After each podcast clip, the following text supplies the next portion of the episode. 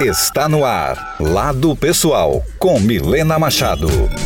O podcast de entrevistas da Rádio Antena 1. Quer ir mais longe na sua carreira? Então não fique parado. Dê mais um passo. Faça a pós-graduação na PUC Campinas, uma das melhores universidades do mundo com diversas áreas de ensino como gestão, comunicação, linguagem e muito mais. Seja a próxima referência do mercado. Dê mais um passo e faça o seu futuro. Pós-graduação PUC Campinas. Acesse o site e conheça todos os cursos. puc-campinas.edu.br.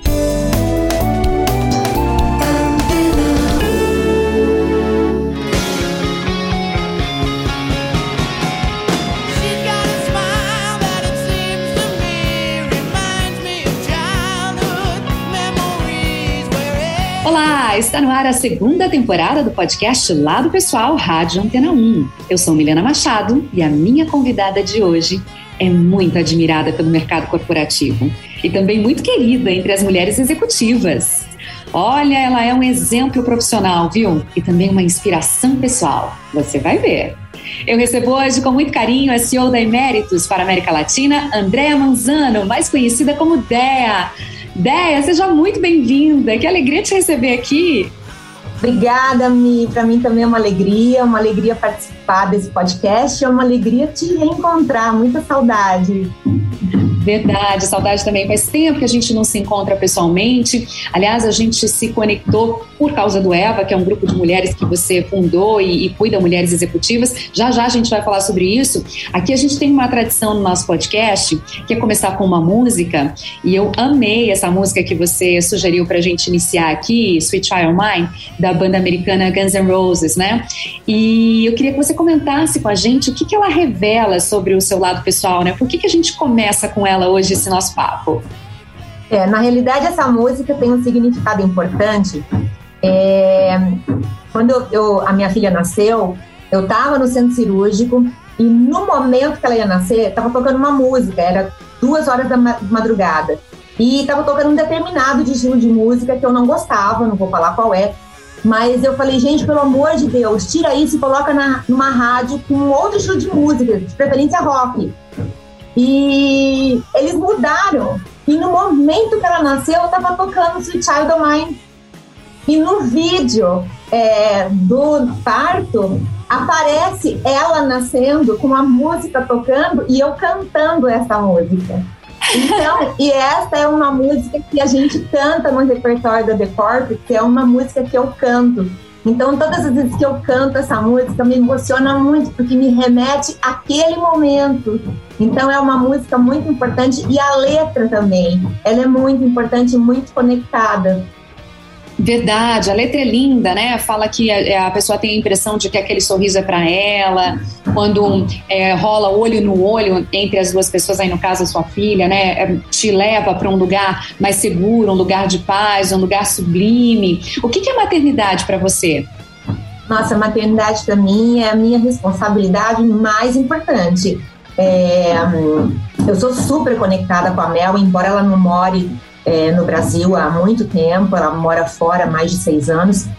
É, a gente se fala o dia todo, a gente sabe tudo uma da outra, a gente tem uma conexão incrível desde sempre, uma relação muito, muito verdadeira. Eu sempre fui muito verdadeira com a Mel. A gente nunca teve é, é, assim aquelas coisas de segredinho, isso não pode, isso não pode. De certa forma, eu joguei uma responsabilidade para ela. É, nunca teve assim, isto você não pode. Então eu sempre falei, você pode tudo, mas a gente tem que pensar no que você pode, porque a responsabilidade é sua e você vai ter que sofrer ou você vai ser feliz com as suas decisões. Então a gente sempre conversou sobre as decisões dela desde muito pequenininha. E então a maternidade para mim é, é realmente assim a coisa mais importante. A Mel é a coisa mais importante da minha vida. Ai, que linda. A Mel mora na Dinamarca, não é isso? Na Dinamarca, É. há Olha, três anos. O que, que ela foi fazer lá? Foi, foi trabalhar? É, a Mel trabalha na Maersk e ela está desenhando uma carreira linda lá. É, morou antes em Tóquio E, Olha. é, ela não tem intenção de voltar de lá, ela vai voar para outros lugares. que legal! Olha, sem querer ou querendo, talvez isso até faça parte do DNA. Ela tem um traço forte que é muito parecido com o seu, né? Dessa coisa de ser cidadã do mundo, de morar em vários lugares, de, de não criar raízes tão profundas assim, né? Seja com, com aspecto cultural ou até com, com a família.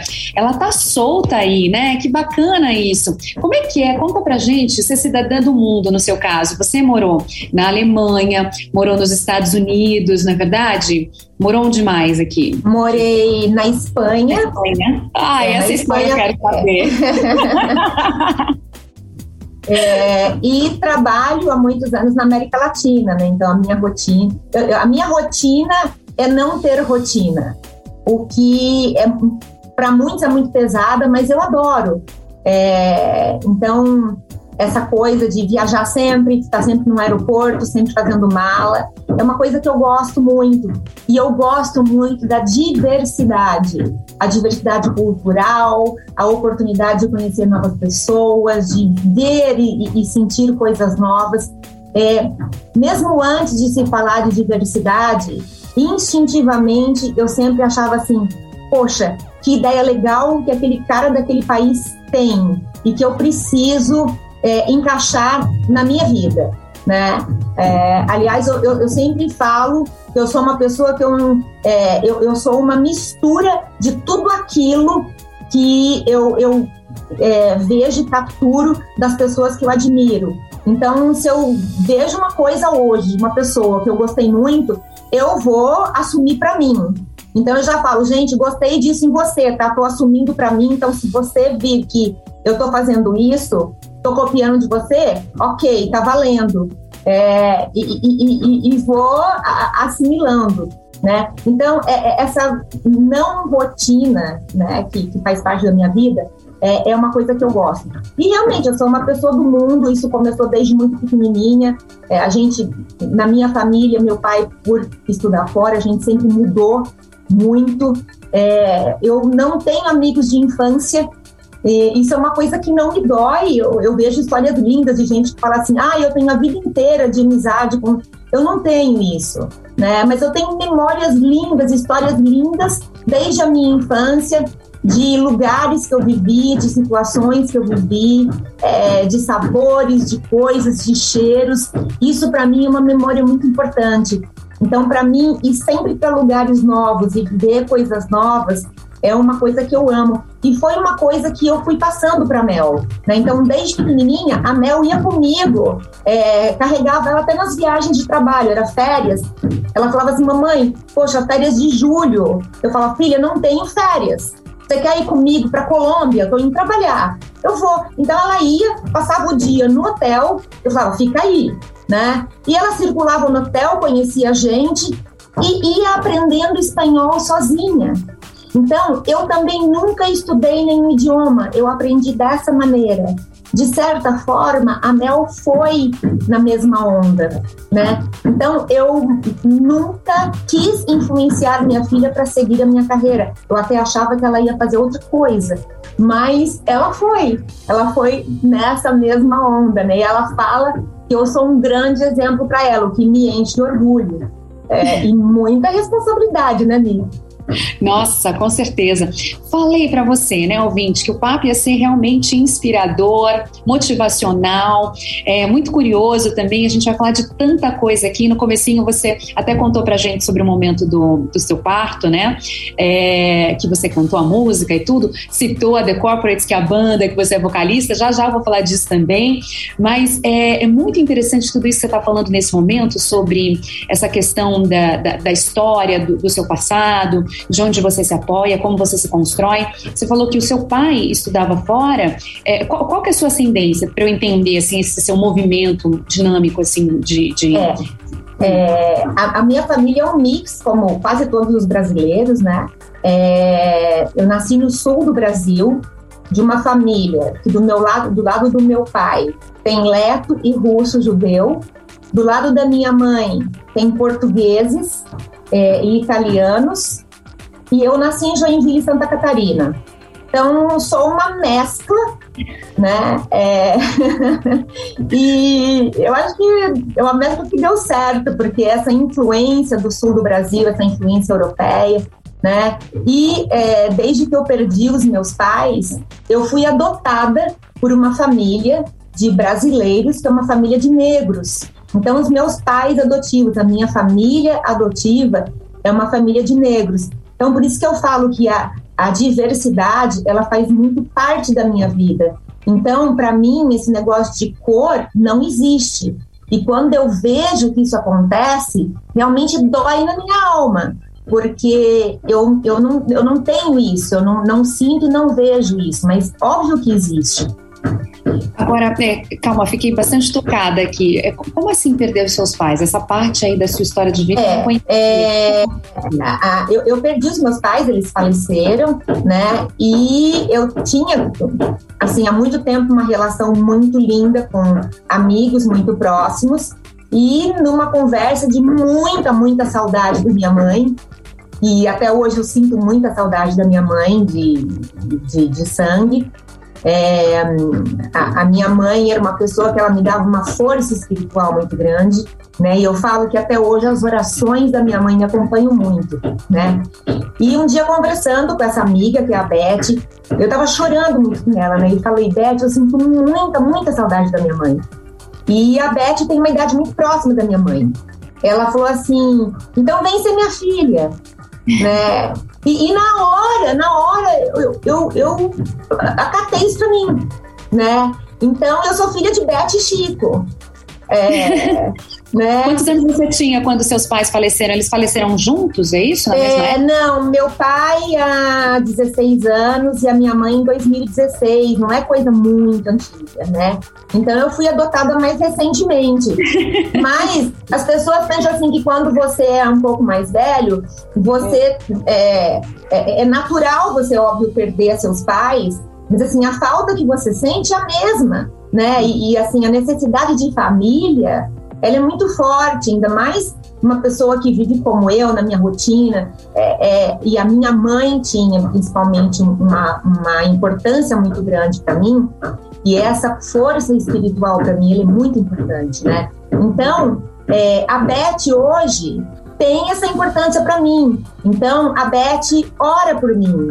A Beth é aquela pessoa que quando eu preciso confidencializar alguma coisa, assim, e nós somos confidentes, a gente conta as coisas uma para outra. É, então é uma relação maravilhosa de muito amor. Sim, sim, já imagino, já imagino.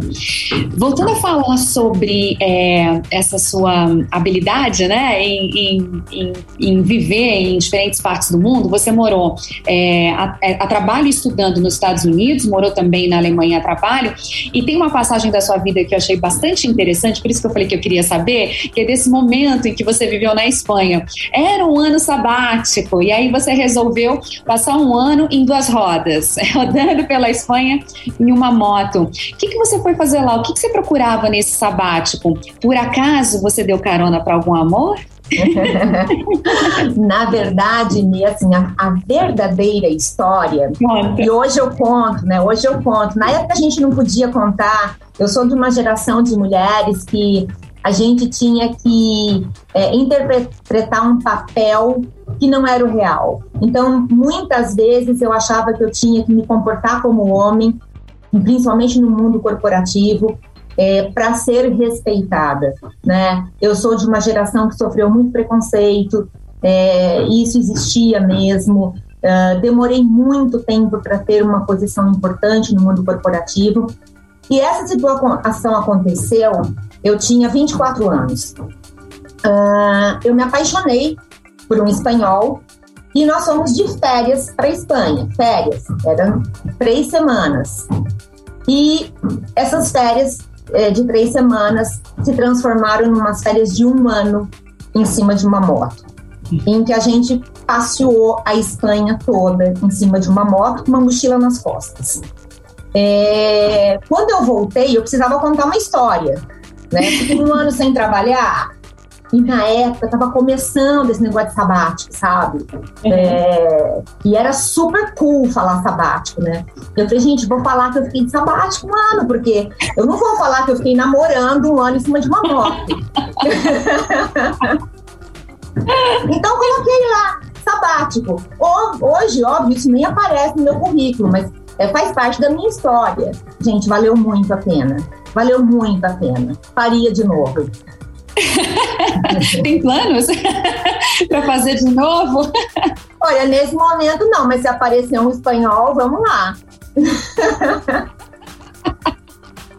Que legal, que legal ouvir isso de você, né? Porque, como você falou também há pouco, nem sempre as mulheres eh, se dão o direito de fazer escolhas eh, por amor também, né? Muitas vezes elas se mantêm em relacionamentos justamente pelas aparências, eh, porque elas acreditam que aquilo vai impulsioná-las, né? Que vai demonstrar responsabilidade, comprometimento, eh, raízes que estão fincadas, né? Então, se tem os filhos por perto, se está casada, eh, se, se mora no mesmo lugar, né? Tudo isso quer dizer, nu- nunca passou pela sua cabeça isso. Você sempre quis ser executiva ou não? Quando você decidiu o curso que você ia fazer na universidade, em que se baseou essa escolha?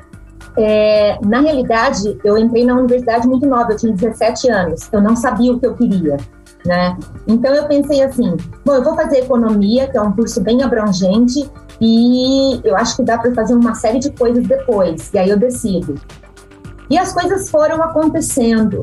O meu primeiro emprego, vamos chamar assim, foi no meu primeiro ano de faculdade. É, eu sempre trabalhei e estudei. Eu trabalhava durante o dia e noite.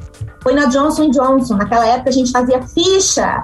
É, e eu cheguei na Johnson Johnson e falei com um cara sensacional, que eu tenho o nome dele na minha memória até hoje, João Donzelli. E falei, é, senhor João Donzelli, eu gostaria muito de trabalhar aqui, meu sonho é trabalhar na Johnson. E ele falou, olha menina, você não vai querer trabalhar aqui, porque a posição que eu tenho aqui para você hoje é uma posição que você não quer, né? Você está no começo da sua carreira. Eu falei, não, é meu sonho, meu sonho traduzir norma. Imagine, meu sonho. Não, meu sonho na realidade era começar alguma coisa, né? É. E óbvio que meu sonho não era traduzir norma, né? Nunca foi. Eu sou inquieta demais para ficar sentada traduzindo, né? E dali foi as coisas acontecerem. Eu fui para o mundo de TI, né? É, mas eu sou uma pessoa de relacionamento, eu sou uma pessoa de vendas, eu sou uma pessoa de mercado, é, e, e as coisas foram surgindo e foram evoluindo. Então, a, a coisa do mundo corporativo, ela aconteceu para mim naturalmente. Eu Certo. sou muito atrevida, Mi, eu sou muito atrevida. Então, mesmo numa época assim que não podia ser, eu sempre fui muito atrevida. Tive vários rótulos por ser atrevida numa época que não podia, né? Isso até hoje, sou muito atrevida. E aí, quantos anos você tinha? Como é que foi quando você sentou na cadeira mais importante de uma empresa, né? Quando você conquistou o cargo é, de executiva líder, seja gerente geral, é, diretora geral, presidente, como que foi? Onde foi? O que, que você sentiu? Quantos anos você tinha? É, é, essa também é uma história que eu gosto muito de contar, porque eu acho muito importante. É, eu demorei 20 anos para ter a primeira posição de gerente na minha carreira, né? E isso aconteceu na SAP. Então, eu entrei na SAP em 97. Entrei como consultora e fiquei na SAP por 12 anos. Eu tive sete promoções em 12 anos e saí como diretora América Latina. Então, eu devo muito da minha carreira a um cara que me impulsionou, um cara que mostrou para mim que o lugar de mulher é onde ela quer, que é o Antunes, é uma pessoa que eu admiro e que se tornou um grande amigo. é, e que me deu pista para eu crescer e para eu fazer o que eu quisesse, né? E é um cara que para mim foi um exemplo. Então eu olhava para o Antunes e falava assim: eu quero ser como esse cara, né? Eu quero. é, era um cara que, que me inspirava e me inspira muito até hoje, né? É, e eu saí como diretora América Latina. E dali, é, em seguida, eu assumi uma outra empresa porque eu queria ser CEO. Então, é, nunca havia sido CEO, mas eu queria ser CEO. E de lá para cá, é, Emeritus é a quarta empresa que eu sou CEO, né? Então, é, eu acredito muito, assim, que quando você é determinado, que você tem foco e você quer, as coisas acontecem. Óbvio que tem uma questão de oportunidade, mas É, Eu acho que a determinação e você querer muito, sabe? E, e óbvio, você tem que ter um esforço, né? E eu tive esforço muito gigante na minha vida. Eu tô no mercado há 40 anos, então não é brincadeira, né? Então, 20 anos para você conseguir uma posição de gerente, hoje você vê assim, a moçada chega no mercado e já gerente, né? É, hoje é muito mais fácil. Então, para mim, realmente foi uma luta. Então, eu tenho muito orgulho do que eu construí, é, do, do que eu é, sou hoje, né? Graças a- a- a muito esforço também. Você tinha quantos anos quando assumiu é, como CEO pela primeira vez? Hum, nossa, agora eu tenho que fazer conta, Mi. É. eu não tenho noção da idade que eu tenho, é, cronológica, eu- então eu tenho que parar assim, pô, quantos anos eu tenho, né? É, eu, eu não tenho muita noção disso, porque realmente eu tenho muita energia, né? Pra Você tem uma ideia, eu tenho tanta energia que eu durmo quatro horas por dia. Eu não preciso de mais tempo de sono. Então, eu vou enchendo minha agenda de coisas. Eu tenho tantas, tantas, tantas atividades. As pessoas falam assim, gente, como é que você tem. Como é que você consegue fazer tanta coisa? Né? Porque eu durmo pouco, eu não preciso dormir mais. Dá pra gente concluir assim que tudo é válido, mesmo às vezes a gente sofrendo para aprender, se machucando, caindo. Você, você pensa assim na, na vida? Tudo é Penso. válido? Você é mais Eu cautela? penso, penso, tudo é válido, os tombos são válidos, né? É, o machucado é válido.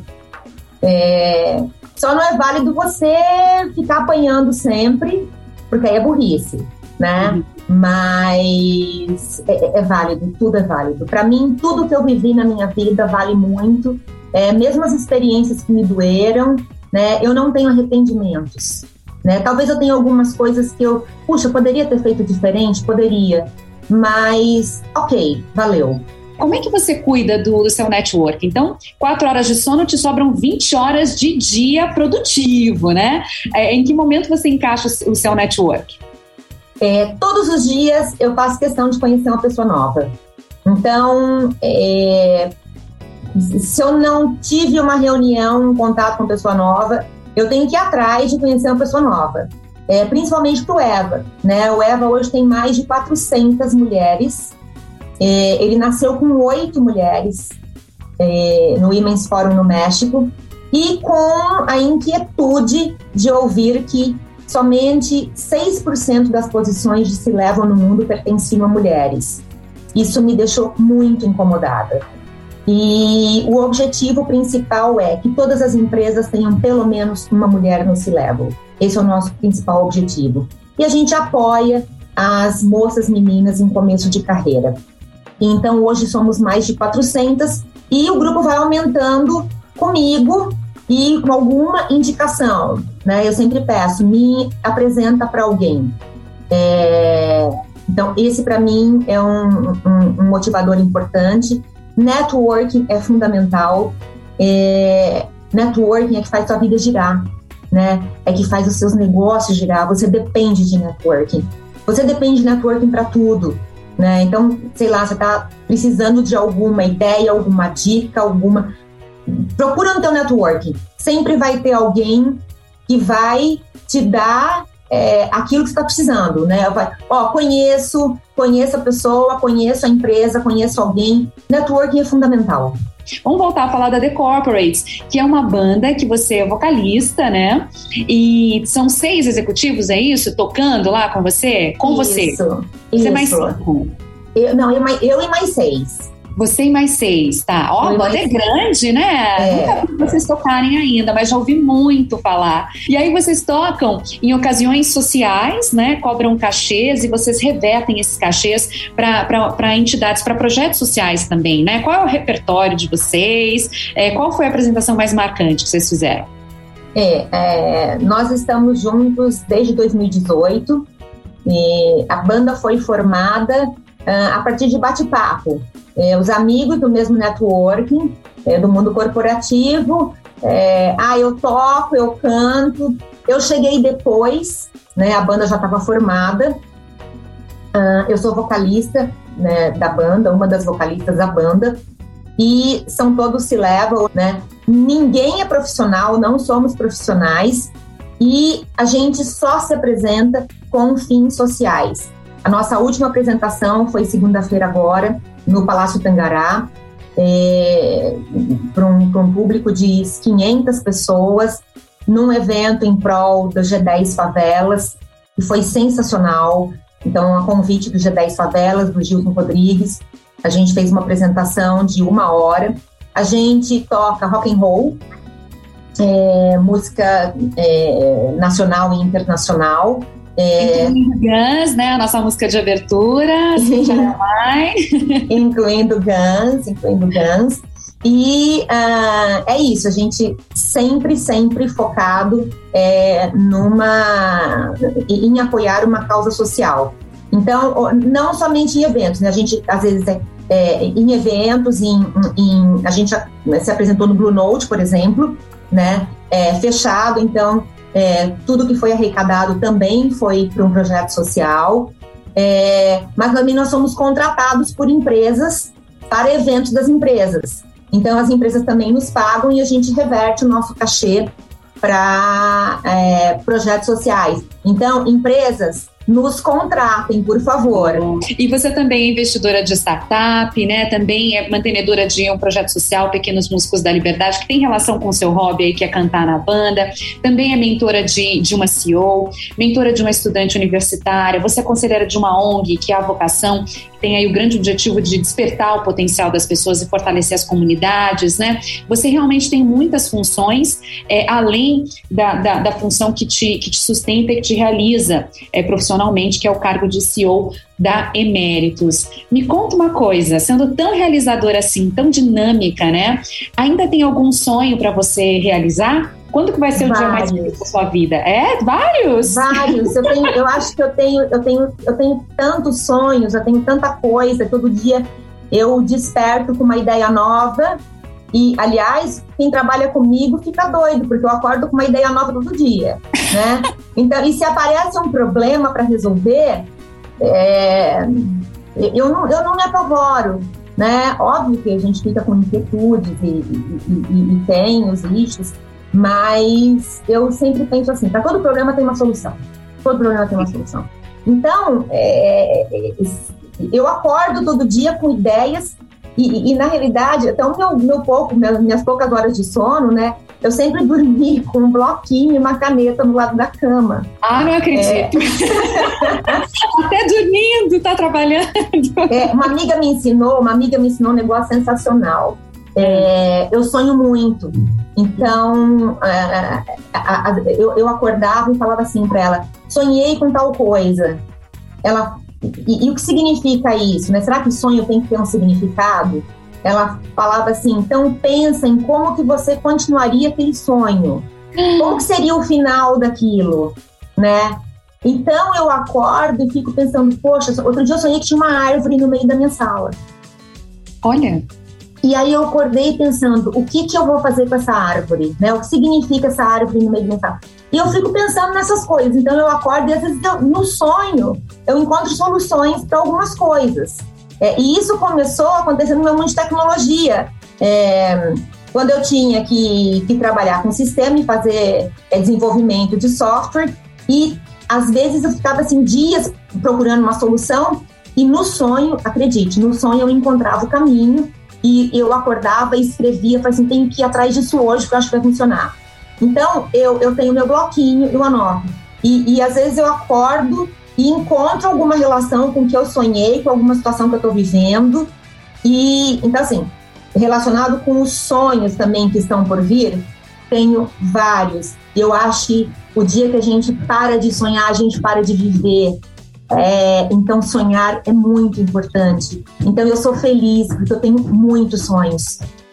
Ah, que lindo, que lindo. Eu perguntei sobre isso para tentar descobrir qual seria o dia mais feliz da sua vida no futuro, né? Que eu tenho certeza que você já viu vários dias muito felizes, porque a gente está caminhando para o encerramento do nosso podcast e no finalzinho a gente é, diz, né, para vocês, nossos convidados, sugeriria uma música para a gente terminar é, com, com essa mensagem que vocês queiram passar. E eu sei que você escolheu a música Beautiful Day da banda U2 e aí por isso que me surgiu aí essa ideia de te perguntar qual que seria seria né, o próximo dia, o dia mais feliz da sua vida. Para quem que você quer oferecer essa música e por quê? Gente, Beautiful Day é uma música maravilhosa. E se a gente pensar assim que todo dia é um beautiful day, é uma oportunidade, uma oportunidade não é assim só pra gente, sabe? Mas é uma oportunidade para você também é, fazer alguma coisa pelo outro. E a gente fala tanto de empatia, né? É, realmente demonstrar empatia. É, às vezes a gente vê tanto situações de ódio, situações de uma pessoa que às vezes até nos trata mal, mas cada um dá o que tem, né? Eu, eu não retribuo mal com mal. Eu, eu, eu tenho que pensar assim, eu vou dar o que eu tenho de melhor, porque é o que eu tenho. Eu não tenho mal para dar, eu tenho bem para dar, né? Então, é, o Beautiful Day é exatamente isso, né? É, poxa, vamos ver o dia é, como uma oportunidade, né? De fazer esse dia um dia feliz, né? De pensar de uma maneira mais leve. Poxa, todo mundo tem responsabilidade, todo mundo tem conta para pagar, todo mundo tem uma série de coisas. A gente vive num mundo que não é o mundo ideal, absolutamente, mas é, poxa, vamos tentar construir um futuro, sabe? É, que seja um futuro mais digno, um futuro que vale a pena. E se cada um fizer um pouquinho, um pouquinho, sabe? Se a gente pensar que nós que temos privilégio é, e que podemos, né? Se cada um que tem o privilégio puder fazer um pouquinho, né? A gente não teve tempo de falar dos meus projetos, mas eu tenho projetos pessoais que eu faço um pouquinho por algumas pessoas e eu acho que isso é super, super importante. Então, se todo mundo que tem essa oportunidade, esse privilégio, fizer um pouquinho, a gente consegue sim mudar o mundo, a gente consegue. Eu, eu sou uma sonhadora nesse sentido, e eu sou uma grande sonhadora é, pensando na educação, sabe? Porque eu acho que a educação é o fator principal. A gente tem que lutar pela educação, principalmente no nosso país. A educação vai ser o gatilho importante para mudar a nossa realidade. Muito bem. André, eu amei ter você aqui. É sempre um aprendizado, uma inspiração, é algo que, que fortalece a gente. Você é muito generosa quando você conversa, pessoalmente, profissionalmente também. É, expõe muito de, de, você, troca muita experiência, compartilha é, muito do que você já aprendeu e já viveu. É, você é um exemplo, viu? Gosto muito de você, te admiro muito. E que, que sorte a nossa nós, mulheres brasileiras, temos você aí, né, trilhando, abrindo caminhos e cuidando dessa estrada por onde nós mulheres podemos, se quisermos, é, passar. Então, parabéns a você pela sua trajetória. Um beijo gigante em você. Te desejo muita saúde, muita força, muitas oportunidades, ainda mais sonhos para você realizar. Eu quero poder testemunhar todos. Muito obrigada, Mi. Eu também desejo para todas nós, principalmente para nós mulheres, eu tenho que puxar para o nosso lado, né? Que a gente tenha muitas oportunidades, muito e tudo que você desejou para mim, eu desejo para todas nós. Tá? Foi um prazer gigante falar com você. Um beijo. Um beijo, o prazer foi todo nosso. Gente, falei para vocês que podcast maravilhoso, não é? Pois é, esse foi o podcast com o lado pessoal de André Manzano, CEO da Eméritos para América Latina. E vai ficar disponível para você escutar quantas vezes você quiser e encaminhar também, você já sabe, né? Então aproveite, compartilhe muito. Aliás, compartilhe à vontade. A primeira temporada segue disponível também nas plataformas de áudio da Rádio Antena 1, no site da Rádio Antena 1, para você curtir e acessar também à vontade. Então faça isso, hein? Olha, a gente se encontra no próximo podcast. Tá curioso para saber quem é que vem conversar aqui com a gente, compartilhar a experiência? Não te conto não, é surpresa. Até lá. Tchau.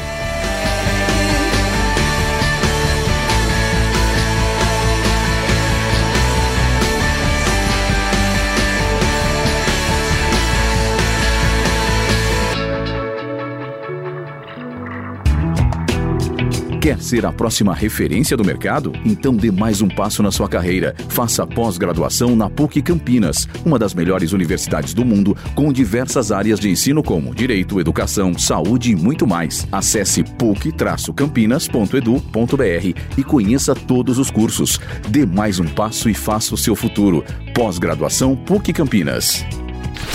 Antena 1 e Milena Machado em Lado Pessoal.